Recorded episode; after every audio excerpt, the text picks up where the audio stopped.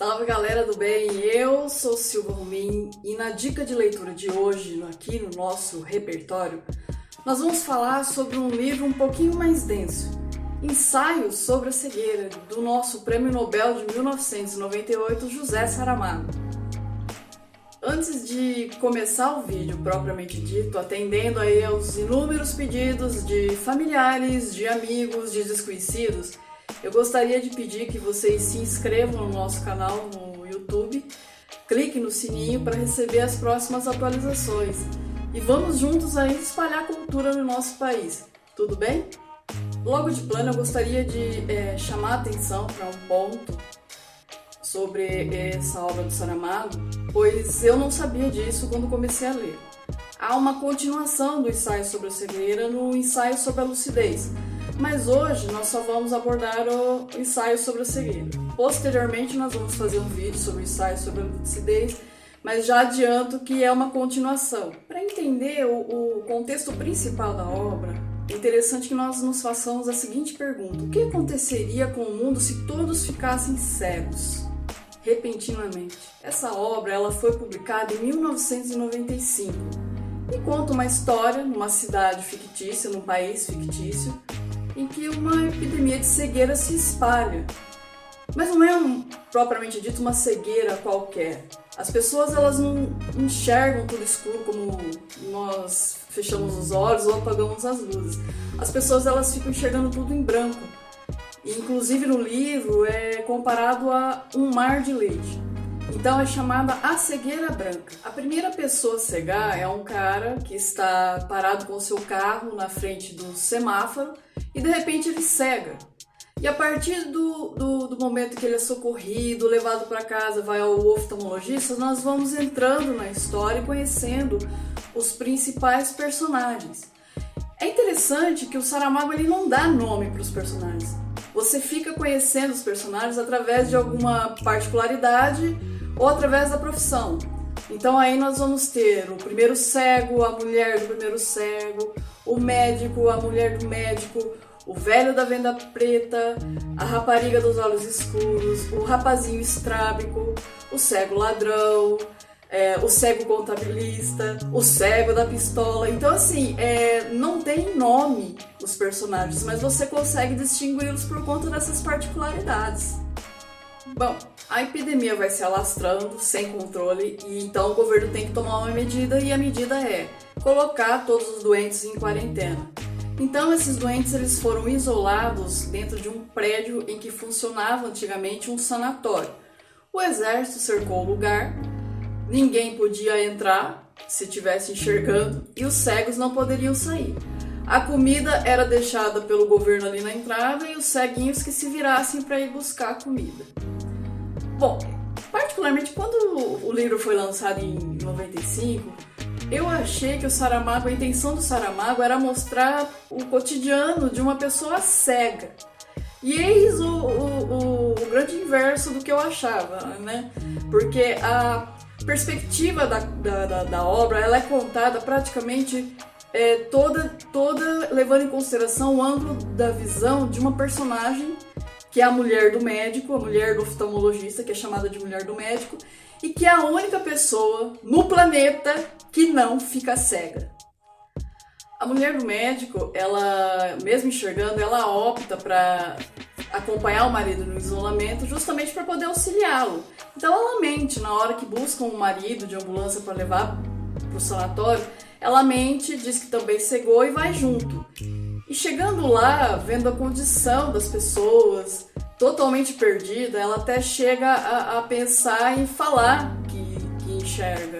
Mas o marido não deixa, justamente por, pelo medo de das pessoas tornar ela praticamente uma escrava, obrigando ela a fazer de tudo para poder ajudá-los naquela situação.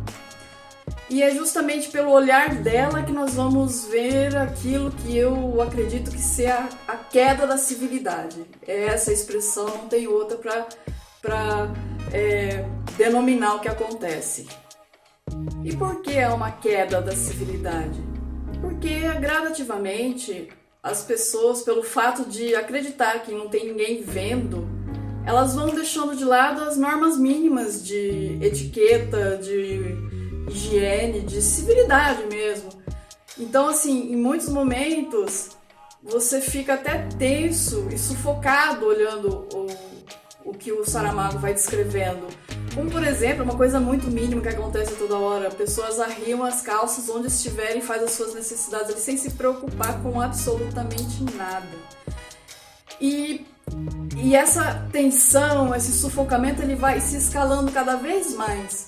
Porque mais pessoas vão chegando, o ambiente vai se tornando mais sufocante e ela, a mulher do médico, é a única que consegue testemunhar isso e passar para o leitor o que está acontecendo. Como eu disse, existe uma escalada constante nesse ambiente sufocante e gradativamente também vai surgindo uma tensão com cada vez mais pessoas chegando e a quantidade de comida ela não altera.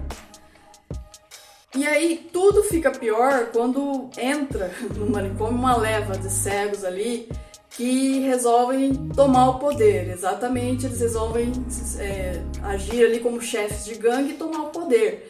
E a primeira medida que eles fazem é confiscar a comida. E toda essa autoridade deles é porque um deles tem a arma, que seria o cego da pistola.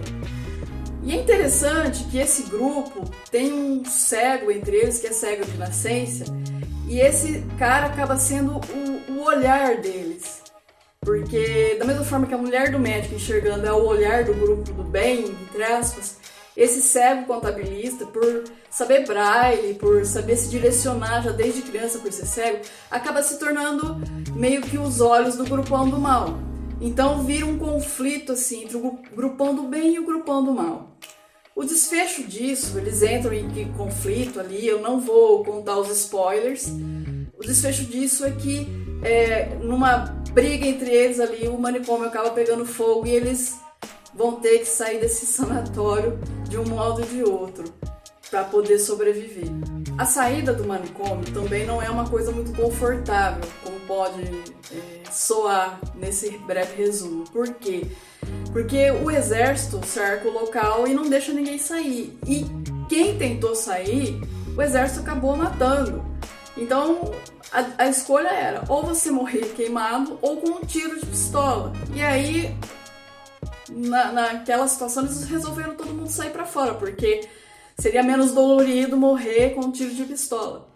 Mas nada acontece e aí você vai percebendo pelo olhar da mulher do médico que nesse momento está guiando um grupo de cegos que não só o sanatório caiu, o governo como um todo caiu. Não tem mais governo, não tem mais exército, não tem polícia, não tem nada. E a partir desse momento nós vamos vendo então como esse grupo vai se virar ali para poder sobreviver. O primeiro ponto que eu gostaria de é, ressaltar para vocês é se prepara para uma leitura um pouco diferente. Ela não é tão fluida, mas ela é muito interessante também. O Saramago ele tem o hábito de começar um parágrafo e você não tem a menor noção de quando ele termina. Mas isso não traz nenhum prejuízo à, à compreensão da ideia. Eu, que às vezes sou muito dispersa, eu não me perdi lendo e o outro ponto é assim, ele usa algumas palavras que ó, talvez sejam típicas do, da língua portuguesa de Portugal, porque ele era português. Então, por exemplo, existe uma palavra que ele usa muito que é camarata, que são o, as, as divisões em quartos cheios de camas do manicômio. Mas eu acredito que nada que uma pesquisa no Google não resolva quando se tem um pouco de boa vontade. Agora, sobre. É, há um ponto que me provocou um impacto muito grande no decorrer do livro e que fez com que eu é, optasse por ler o livro duas vezes seguida para eu poder digerir melhor o conteúdo, porque realmente me provocou muito, muito asco, muito uma sensação indescritível. Essa é que é a verdade. Lembra lá no resumo quando eu falei para vocês que chega um grupão, que é o grupão do mal, e eles confiscam a comida? Pois bem, para distribuir essa comida, eles começam a exigir algo em troca. E inicialmente eles exigiram o quê? Que fosse pago. Então, as pessoas elas pegavam tudo aquilo que tinham de valor nos seus pertences e iam lá e trocavam por comida. Só que isso acaba. E na hora que acaba, os caras pura e simplesmente exigiram que se levassem as mulheres. E então assim, as mulheres elas iam se revezar em grupos, obviamente, para manter relações com esses, esses caras, para poder alimentar o resto, os homens que ficavam nas camaratas. Então, assim, é, é terrível, gente, terrível essa cena do, do, escrita pelo Saramago. É, é assim, me deixou muito tensa. Essas mulheres, elas iam até. A, quando elas entravam no lugar para ser estuprado, eu diria que o que acontecia ali suplantava o nível de violência. Então, assim, você não consegue nem comparar esses caras a animais, porque animal não age daquela forma. Então, assim, não tem como é, você de, é, denominar o que acontecia ali. Suplantava a violência. É, essas mulheres, elas entravam ali. Então, assim, a, a, o estupro, sim, era violência. O, o que ultrapassava ali, porque elas eram humilhadas, elas apanhavam. Então, assim, elas não iam. Elas iam ali para sofrer. Assim, não bastando o sofrimento que já era violência. É como aquele, aquele senhor no Rio de Janeiro que foi uma, morto por 80 tiros por engano. Eu não me recordo o nome dele. Se alguém se recordar e quiser colocar aqui nos comentários, por favor, fique à vontade. Mas é, um tiro já basta para matar uma pessoa. Os 79 que, que deram depois do primeiro que mataria, isso é um excesso que está que não tem condições de você dizer que é violência, ultrapassa a violência. E é isso que acontece, que é mostrado ali no livro. Então, assim, é, a impressão que se dava é que eles não estavam tentando só satisfação do desejo sexual, eles estavam tentando matar. Matar a feminilidade, eles queriam matar isso, porque mulher significa beleza, a, a vida, a renovação.